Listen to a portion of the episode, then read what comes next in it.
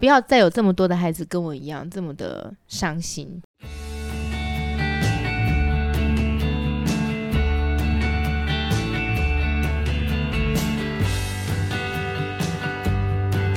大家好，我们是华人共亲职，还有爸妈相谈室，我是阿丁啦。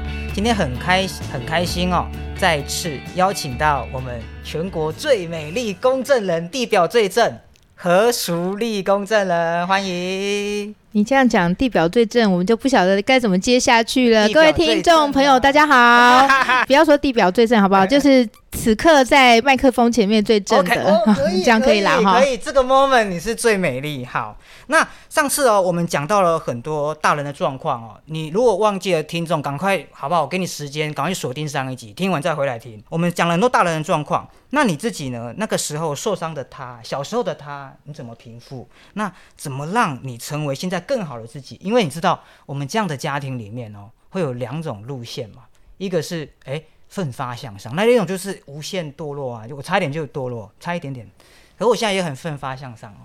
OK，那你是怎么样去改变自己？嗯，先说说看，就是先说一下我妈妈离开我们家的时候，我遇到的状况。其实现在回想起来还是蛮痛苦的。我妈妈离开我们家里的时候，我是国小六年级暑假，就是毕业的那个暑假。那我一直幻想，哎。我妈虽然东西都搬走了，虽然她货车货车就这样远离了嘛，我看到她目送她离开了，但是我觉得我妈妈还是会回来找我们的。虽然我爸把所有的电话什么都换掉，我觉得我妈妈会回来，所以我我一直觉得那个地方，那个我出生长到十二岁的那个家，我应该会离开的，所以我我不想花太多心思在那儿。所以我们那个时候国中的分班测验我就没有去考，我们那个年代还有分班测验，我就没有去考，那我就当然就得了个零分，就被分在放牛班。S 型分班啦，我记得那个时候对不对我们那时候没有教 S 型，我们就直接分班，直接分到放牛班去了。就呃班上同学当然就是状况比较多的一群人这样子。那因为我在班上我刚好就是成绩比人家好，那同学就是说，哎，那你怎么不帮我写作业啊？那你考试为什么不给我看啊？我就是班上的异类嘛，然后同学都不喜欢我，所以我就曾经发生过，我回到教室的时候，我铅笔盒不见了，啊、我的桌椅被搬到走廊，啊、或者是我的书包，我的书包在垃圾桶，啊、像这样子。然后现在以现在术语来讲，就叫霸凌嘛，对所以我们那时候就觉得哦，就是被欺负，但是我每天脑袋还是放空的，因为我觉得我妈会来解救我，我妈妈会来接我。可是当我等了一个学期之后，我发现我妈妈没有联络我们，因为她也没有管道联络我们嘛。我开始觉得说，那我是不是我应该靠自己？如果我努力读书，我是不是就有办法在某一天把我妈妈找回来？或是让妈妈看见你的努力，对不对？其实当时也倒没有想说让妈妈看到我的努力，我是我是觉得说，如果我自己有办法，比如说成绩好一点，那是不是家里的管教就会稍微少一点？那我是不是比较有机会可以跟妈妈见面？甚至于我像我在高中的时候，我就我很早就开始当家教，就自己开始存一点钱，这样子，就是想说这样就我比较快可以自立。你要赶快。对，然后像那时候我我跟我妹差五岁，我妹那时候其实她状况也不是很好，她才才小学一年级，她年尾生的一年级，我也看得出来她其实是很难过的，但是她我们在爸爸面前都是表现出一副无所谓的样子。那比较糟的时候是我爸那时候也状况不是很好，他就一个礼拜大概给我们五百块，就我跟我妹妹的生活费。我跟我妹我们要自理晚餐啊，然后午餐在学校订便当这样子，对，我们就是都就这样子过来的，大概两两个学期这样。嗯，就这样很很辛苦的这样子撑着啦，嗯，因为就是心中还是想说可以见到妈妈，就是就是这个动力让你这样子去撑下去。对对，因为我我觉得我只要努力，我只要不要，就像你刚刚讲，不要向下沉沦嘛。我只要努力，我应该就有机会。有一天我可以变成一个，可可能我考考高中的时候，也许我妈妈就会发现，哎，我榜单上面有我的名字之类的。对，哎，这很励志。如果这是正在经历这样子离异过程的小孩，刚好听到这一集，或者听到何工的声音哦，你知道，其实努力向上是一个很好的选择，对不对？不一定要向下沉沦来，不一定要否定你自己啊。我觉得就是因为否定自己，你才会向下沉沦。当然就要先肯定自己，因为嗯唯有当你自己变成一个更好的人，你才有能力去做其他的事情。对，我就觉得，如果我有能力做其他事情的话，我就可以让我妈妈看到我们，然后把我们接回去。嗯，那你自己这些经验哦，让你学习到这些什么？如果朋友啊准备离婚，或是关于与对方共亲子的部分，你会提醒怎么去提点他，怎么做，怎么样把这个事情做到最好？这样。嗯，先想讲我自己的经验啦。我的经验就是，因为那一段回忆其实是很不好。嗯。因为你刚刚说我怎么去调试调试，然后当年的那个受伤的我是怎么样熬过来？其实我觉得当年受伤的我一直都在。因为我每次讲到我妈离开家的时候，我开我的我我妈妈的柜子，然后要看她的衣服。我想说她衣服没有带的话，她就会回来拿衣服，我就看得到她了。好像这样子的一个当时的心境，当时的在哭泣的我，其实一直都在。可是外表的我们是可以成长的。当你自己成长的时候，你就可以知道说我要用什么样的方式去克服以前的那个痛苦。那我觉得以我自己而言，如何让自己更有能力，比如说比较简单的方向就是把书读好嘛，嗯，把书读好，上一个好的学校，找一份好的工作，这是一个最简单的事情，因为你只要顾好你自己的学业就好了。那如果这样子做，我觉得就是基本上你你自己够稳定了之后，你才能够去做其他的事情。然后再就是说，如果有朋友在经历这段离婚的过程。其实我们事务所也常常会办到像这类的案件，我们都会跟当事人讲说，其实父母亲离婚哦，你对孩子的权利义务是不会因为你们离婚而改变。那其实我觉得每一个人基本上都是爱孩子的，可是孩子不是你的所有物，孩子不是所有物的概念，孩子是你们共同因为。当年至少有爱嘛？你们因为有爱而生出来的，那你们怎么样？因为自己离婚了，但是你这个爱不要改变，甚至你可以多一个人，多另外一个家庭来爱这个孩子。你可以给孩子多的多一点的能量，不要让孩子因为你你们双方的不愉快而变得这样子，就是心里面不开心或是受伤害。那现在孩子其实都很聪明。也很敏感。如果父母亲真的在经历不好的状态的时候，其实可以想想看怎么跟孩子好好的谈。你可以告诉孩子说，我们可能没有办法在一起，但是我们我们会用不同的爱跟不同的方式来照顾你。那如果是我自己的朋友，我一定会跟他讲说，你们一定要把探视的方式讲好。好，不要说就很简单，就只写说，哎，那呃，就是未成年子女的权利义务行使或负担有有男方认知，那你什么都没写，比较好的方式就把它写清楚，就是条条列式的。因为我最常听到就是哦，随时可以看呐，这个随时，这个随时其实就有很多 操作的空 间。那你说半夜来看，那那当然是不好的嘛，因为你会影响到孩子的正常作息。比较理想的方式就是。比如说，你说寒暑假怎么样探视，然后每周的什么时间，或者每个月的什么时间，然后一定要记住，就是不要影响孩子正常作息。然后我记得之前邓雪仁教授他有讲到一点，我觉得很好，他是说现在比较流行的方式是不要影响，不要让孩子改变他原本生活的的的状态或者位置，是而是离开家的那个父亲或母亲回来看他，因为孩子这样会比较安全感。哦，对，这样会比较。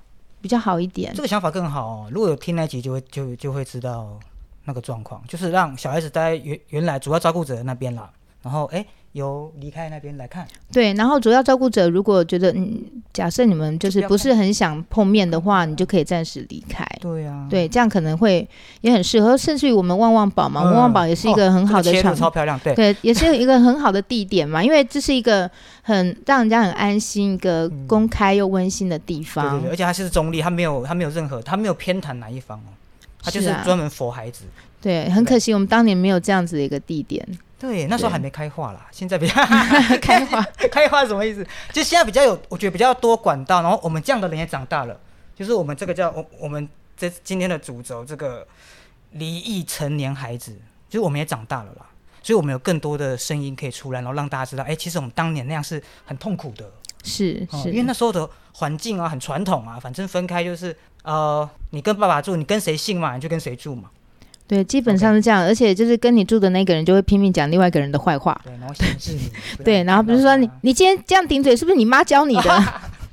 你你你做了什么什么？是不是都是因为他害的？哈，大概是这样子。都是都是都是对方的错。对对，我觉得这样都是一个很负面的做法啦。因为其实孩子自己也会判断，你讲那么多对方的坏话，其实只会让孩子觉得对你打一个负评而已，其实并没有好处。也许你对于对方有些怨怼，你有不满，但是我觉得你在孩子面前都尽量讲好话。我觉得，我觉得这是大家有的共识，因为孩子，我们还是希望他尽量在爱当中成长，你不要让他在负面情绪跟仇恨当中成长，这样孩子一定会长歪的。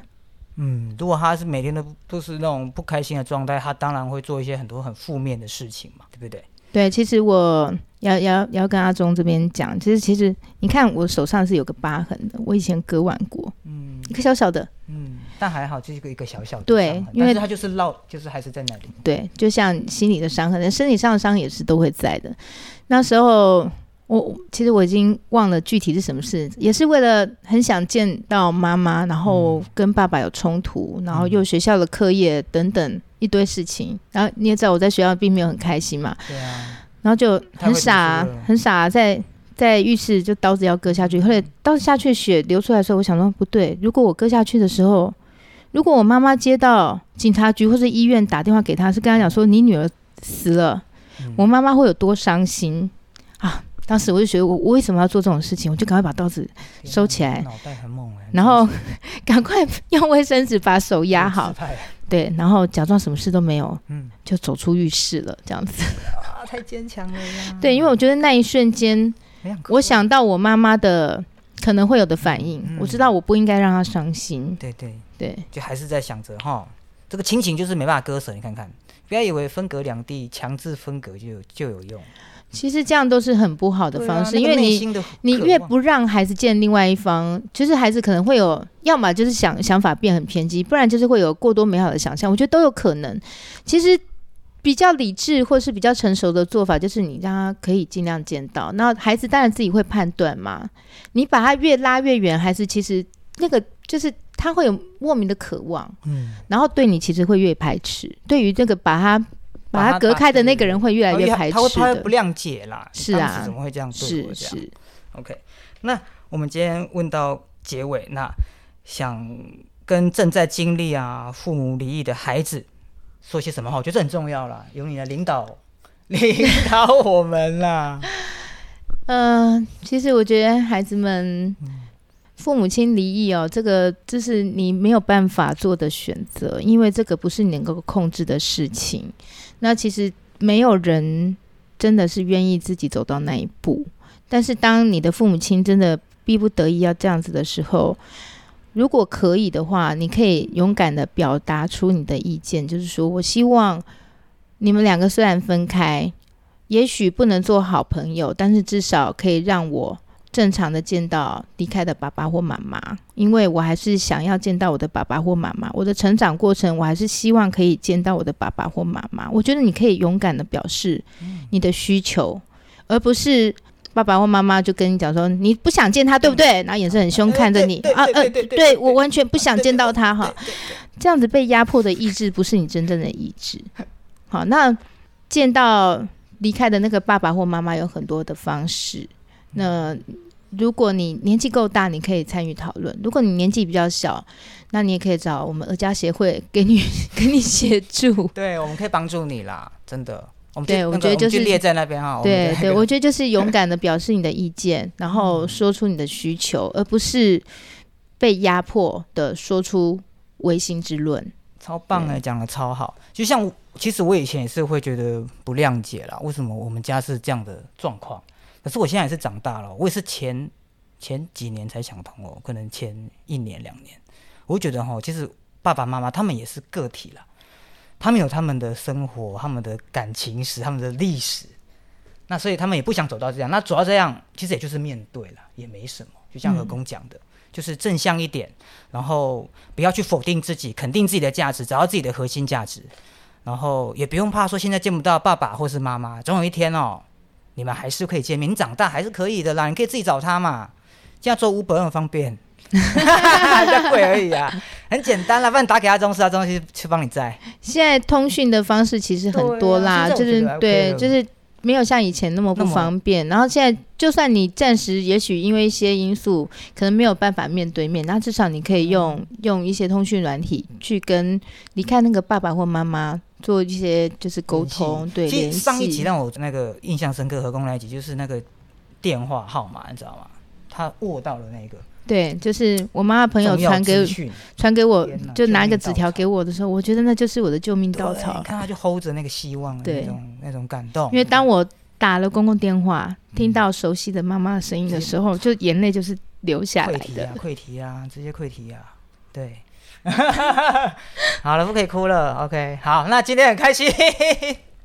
对，我说那个心里面的小孩，其实受伤的小孩一直都是在的。嗯，对，对了，只是希望就是说不要，呃，不要再有这么多的孩子跟我一样这么的伤心。嗯，对你虽然遇到不好的事情，但是你现在有很多的管道嗯可以呃获得协助。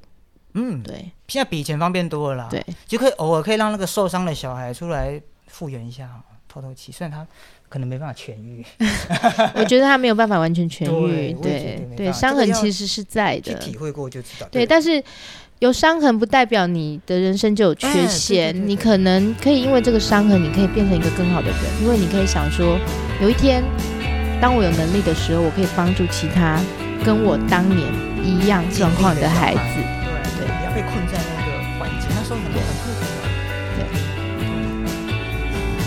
对，OK，谢谢各位听众朋友们收听啊，那也谢谢何总。谢谢，谢谢。